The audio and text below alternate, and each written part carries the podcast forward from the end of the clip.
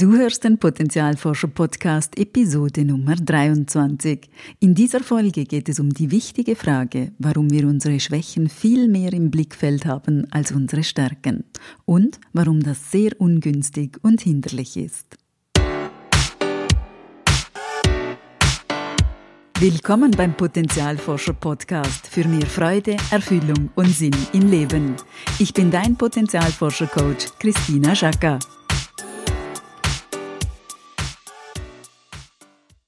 Wenn du mir schon eine Weile folgst, dann weißt du, der Fokus auf Stärken und Ressourcen ist mir enorm wichtig. Dabei möchte ich die Schwächen keineswegs ausblenden oder einfach positives Denken betreiben und die Welt ein wenig schönreden. Das würde definitiv zu kurz greifen. Die Stärken und Ressourcen sind mir deshalb so wichtig, weil sie eine immense Kraftquelle sind, die wir viel zu wenig beachten und benutzen. Vor ein paar Tagen bin ich in den sozialen Medien auf die Aussage bzw. Diskussion gestoßen, die mich etwas sprachlos und ratlos machte.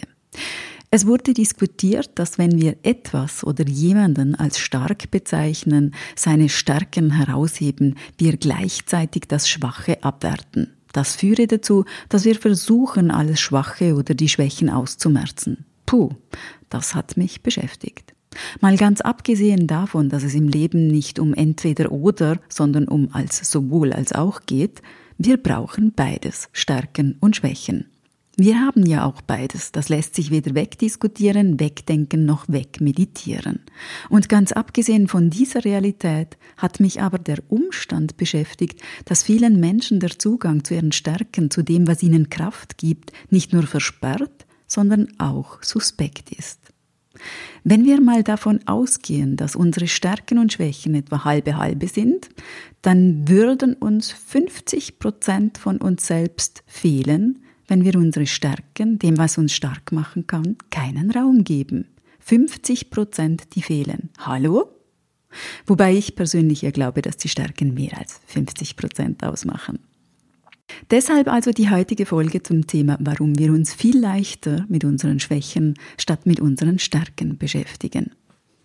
Ein erster Grund ist es, dass Schwächen meist mehr wehtun als Stärken. Wenn wir zum Beispiel als Einzige eine Aufgabe in der Schule oder im Team vermasseln, löst das schmerzvolle Emotionen aus. Wir fühlen uns schlecht, schämen uns, vielleicht müssen wir deshalb sogar giftige, spitze Bemerkungen von den anderen ertragen. Solche Erfahrungen wollen wir natürlich nicht mehr wiederholen. Deshalb bekommt eine solche Erfahrung einen ganz besonderen Platz in unserem Gehirn, um das mal so etwas salopp zu formulieren.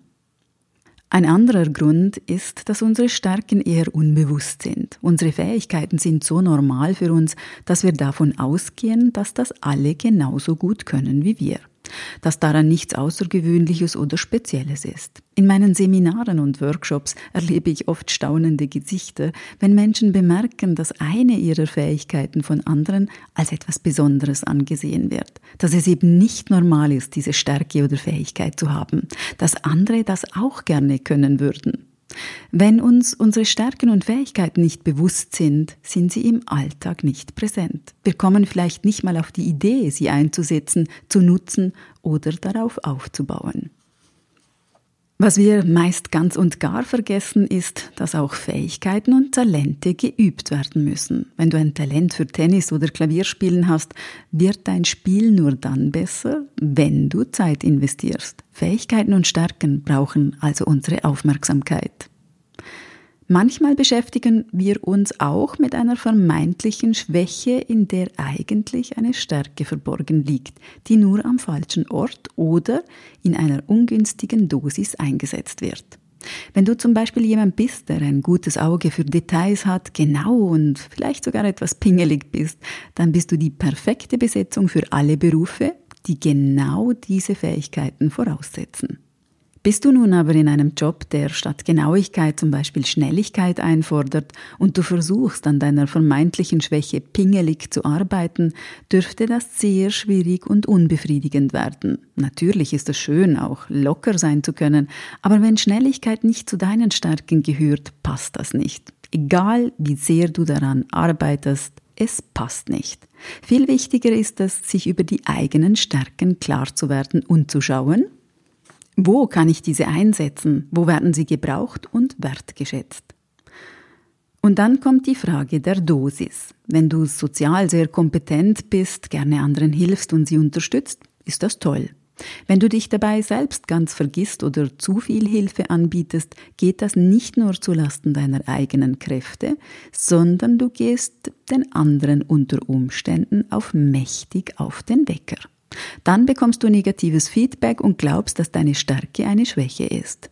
Denn es tut ja weh. Hier zeigt sich auch, warum wir uns so schwer tun mit unseren Stärken. Einige, so etwa fünf bis sechs Stück, sind uns in der Regel leicht zugänglich. Danach müssen wir schon etwas Aufwand betreiben, um an sie heranzukommen. Und genau das haben wir nie gelernt, wie man denn an die anderen Stärken herankommt, sie erforscht, entdeckt und für sich selbst sichtbar macht. Fähigkeiten und Stärken können zu Beginn, wenn sie noch nicht so geübt sind, auch Angst machen, wie zum Beispiel vor Publikum zu sprechen. Dennoch kann es eine große Stärke von uns sein, andere mit unseren Worten zu berühren und sie zu begeistern. Und noch ein kleiner Zusatz. Unsere größten Stärken sind oft mit unserem schwierigsten Lebensthema verbunden, mit den schmerzhaftesten Momenten unseres Aufwachsens oder Lebens. In diesen Prozessen haben wir etwas entwickelt, mitgenommen, eine ganz besondere Stärke oder Gabe, die wir erst voll nutzen können, wenn wir mit der Ursprungssituation ausgesöhnt sind.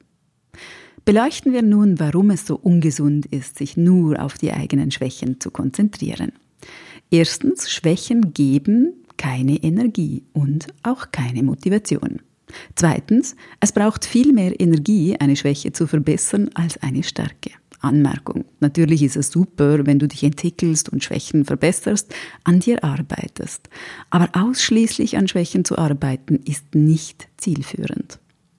Und dazu ein kleines Beispiel. Mein Talent für Handarbeit ist schlicht inexistent. Meine Handarbeitslehrerin verzweifelte an mir. Mit viel Engagement versuchte sie mir beizubringen, wie man eine Socke strickt.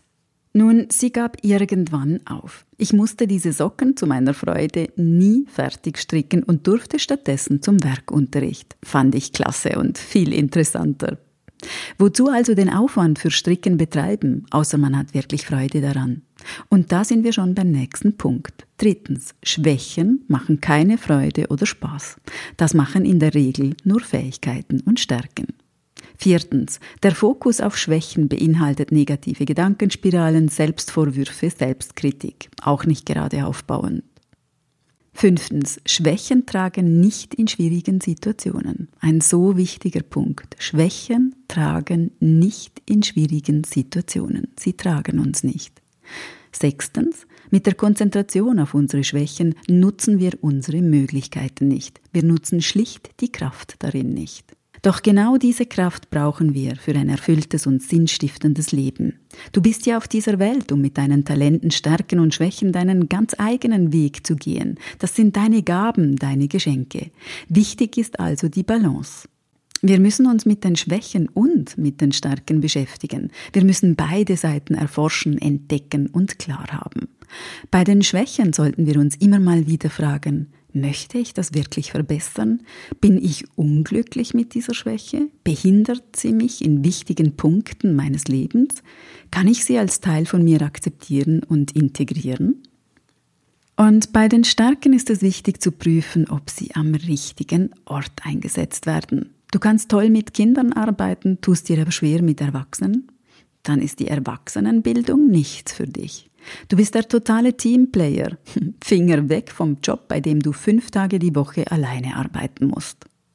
Und nicht zuletzt sind Stärken auch ein gutes Mittel für Kooperation und Zusammenarbeit. Wenn du die Stärken in dir erkennst, erkennst du sie auch in anderen.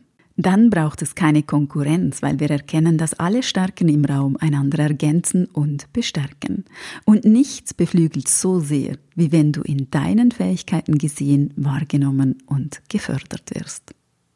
Ich hoffe, ich konnte ein bisschen erläutern, warum die Stärken eben genauso wichtiger oder vielleicht ein kleines Stückchen wichtiger sind als unsere Schwächen. Ich freue mich, wenn du Lust hast, sie zu erforschen und äh, möchte noch einen kleinen Hinweis geben auf das Seminar, das ich am 11. April in Basel veranstalte. Es heißt Potenzialkick. Es ist ein Live-Workshop zum Thema Zeit für deine Stärken.